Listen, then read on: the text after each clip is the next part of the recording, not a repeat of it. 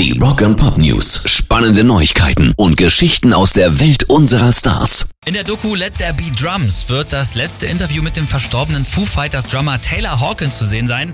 Das ist natürlich das Highlight. Es kommen aber auch noch andere große Schlagzeuger zu Wort, wie zum Beispiel Chad Smith von den Red Hot Chili Peppers, Stuart Copeland von The Police oder auch Ringo Starr von den Beatles. Die erklären die Kunst ihres Gewerbes und zeigen auch eine Menge privater Einblicke. Let There Be Drums kommt schon am 28. Oktober in einige Kinos, aber auch auf Apple TV oder auf Amazon Prime. Rock and Pop News. Der Dauerstreit zwischen Judas Priest und KK Downing scheint jetzt endlich allmählich ein Ende zu finden, denn der Ex-Gitarrist von Rob Halford und Co. hat jetzt bestätigt, dass er auch bei der Einführung der Jungs in die Rock'n'Roll Hall of Fame im November dabei sein wird.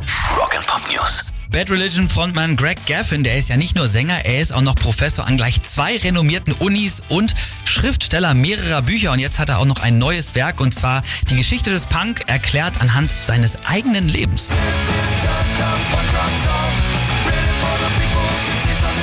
Es fängt dann so Mitte der 70er an, als er nach dem Tod seiner Mutter nach Südkalifornien zieht und dann halt 1980 Bad Religion gründet. Das Buch heißt Punk Paradox A Memoir und kommt am 8. November raus.